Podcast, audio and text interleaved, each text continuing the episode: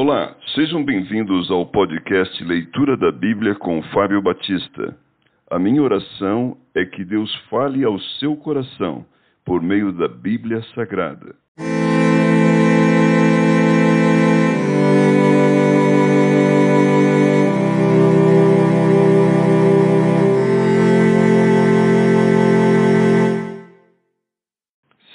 Reis, capítulo 4. Eliseu aumenta o azeite da viúva. Certa mulher das mulheres dos discípulos dos profetas chamou a Eliseu dizendo: Meu marido, teu servo, morreu, e tu sabes que ele temia o Senhor. E chegado o credor para levar os meus dois filhos para lhe serem escravos. Eliseu lhe perguntou: Que te hei de fazer? Dize-me que é o que tens em casa. Ela respondeu: Tua serva não tem nada em casa, senão uma botija de azeite. Então disse ele: Vai, pede emprestadas vasilhas a todos os teus vizinhos, vasilhas vazias, não poucas. Então entra e fecha a porta sobre ti e sobre teus filhos, e deita o teu azeite em todas aquelas vasilhas. Põe a parte a que estiver cheia. Partiu, pois, dele e fechou a porta sobre si e sobre seus filhos. Estes lhe chegavam as vasilhas e ela as enchia. Cheias as vasilhas, disse ela a um dos filhos: Chega-me aqui mais uma vasilha. Mas ele respondeu: Não há mais vasilha nenhuma. E o azeite parou. Então foi ela e fez saber ao homem de Deus. Ele disse: Vai, vende o azeite e paga a tua dívida. E tu e teus filhos vivei do resto. Eliseu e a Sunamita. Certo dia passou Eliseu por Sunem onde se achava uma mulher rica, a qual o constrangeram, a constrangeu a comer pão.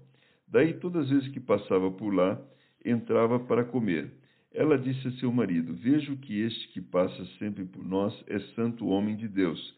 Façamo-lhe, pois, em cima um pequeno quarto, obra de pedreiro, e ponhamo-lhe nele uma cama, uma cama, uma mesa, uma cadeira e um candeeiro quando ele vier à nossa casa, retirar-se-á para ali. Um dia, vindo ele para ali, retirou-se para o quarto e se deitou. Então disse ao seu moço Geazi: Chama esta sunamita. Chamando a ele, ele se pôs diante do profeta. Ela se pôs diante do profeta.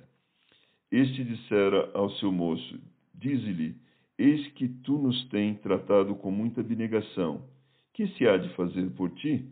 Haverá alguma coisa de que se fale a teu favor ao rei ou ao comandante do exército? Ela respondeu: Habito no meio do meu povo. Então disse o profeta: Que se há de fazer por ela? Geazi respondeu: Ora, ela não tem filho, e seu marido é velho. Disse Eliseu: Chama-a. Chamando a ele, ela se pôs à porta. Disse-lhe o profeta: por este tempo, daqui um ano, abraçarás um filho. Ela disse: Não, meu senhor, homem de Deus, não mintas a tua serva. Concebeu a mulher e deu à luz um filho no tempo determinado, quando fez um ano, segundo Eliseu lhe dissera. Tendo crescido o menino, saiu certo dia a ter com seu pai, que estava com os segadores. Disse a seu pai: Ai, a minha cabeça! Então o pai disse ao seu moço: Leva-o à sua mãe. Ele o tomou e o levou à sua mãe sobre cujos joelhos ficou sentado até o meio-dia, e morreu. Subiu ela e o deitou sobre a cama do homem de Deus, fechou a porta e saiu. Chamou a seu marido e lhe disse: Manda-me um dos moços e uma das jumentas para que eu corra ao homem de Deus e volte. Perguntou ele: Por que vais a ele hoje? Não é dia de festa da lua nova, nem sábado? Ela disse: Não faz mal. Então fez ela albardar a jumenta e disse ao moço: Guia e anda, não te detenhas no caminhar, senão quando eu te disser. Partiu ela, pois, e foi ter com o homem de Deus no, ao Monte Carmelo. Vendo-a de longe, o homem de Deus disse a Geazi, seu moço: Eis aí a sunamita. Corre ao seu encontro e diz-lhe: Vai tudo bem contigo, com teu marido, com o menino? Ela respondeu: Tudo bem. Chegando ela, pois, ao homem de Deus, ao monte, abraçou-lhe os pés então se chegou Geazi para arrancá-la, mas o homem de Deus lhe disse: Deixa, porque a sua alma está em amargura. E o Senhor mo encobriu e não mo manifestou. Disse ela: Pedi eu a meu senhor algum filho? Não, disse eu. Não me enganes. Disse o profeta a Geazi: Cinge os lombos, toma o meu bordão contigo e vai. Se encontrares alguém, não o saúdes, e se alguém te saudar, não lhe respondas: Põe o meu bordão sobre o rosto do menino. Porém disse a mãe do menino: Tão certo como vive o Senhor e vive a tua alma, não te deixarei. Então ele se levantou e a seguiu. Jazi passou diante deles e pôs o bordão sobre o rosto do menino. Porém não houve nele voz nem sinal de vida. Então voltou a encontrar com Eliseu e lhe deu aviso e disse: O menino não despertou. Tendo o profeta chegado à casa, eis que o menino estava morto sobre a cama.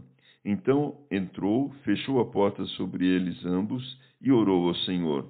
Subiu à cama, deitou-se sobre o menino e, pondo a sua boca sobre a boca dele, os seus olhos sobre os olhos dele e as suas mãos sobre as mãos dele, se estendeu sobre ele e a carne do menino aqueceu. Então se levantou e andou no quarto uma vez de lá para cá e tornou a subir e se estendeu sobre o menino. Este espirrou sete vezes e abriu os olhos. Então chamou a Geazi e disse: Chama a sunamita. Ele a chamou e, apresentando-se ela ao profeta, este lhe disse: Toma o teu filho. Ela entrou, lançou-se aos pés dele e prostrou-se em terra. Tomou o seu filho e saiu. A morte que havia na panela é tirada. Voltou Eliseu para Gilgal. Havia fome naquela terra.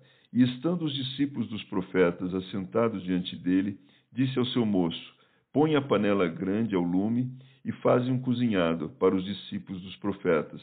Então saiu um ao campo e apanhar ervas e achou uma trepadeira silvestre, e colhendo dela encheu a sua capa de colossíntidas. Voltou e cortou-as em pedaços, pondo-os na panela, visto que não as conheciam. Depois deram de comer aos homens, enquanto comiam do cozinhado, exclamaram: Morte na panela, ó homem de Deus! E não puderam comer. Porém ele disse: Trazei farinha. Ele a deitou na panela e disse: Tira de comer para o povo. E já não havia mal nenhum na panela. Vinte pães satisfazem a cem homens. Veio um homem de Baal Salisa e trouxe ao homem de Deus pães das primícias, vinte pães de cevada e espigas verdes no seu alforge. Disse Eliseu: Dá ao povo para que coma. Porém seu servo lhe disse: Como hei eu como hei de eu pôr isto diante de cem homens? Ele tornou a dizer: Dá-o ao povo para que coma, porque assim diz o Senhor: comerão e sobejará. Então lhes pôs diante, comeram e ainda sobrou, conforme a palavra do Senhor.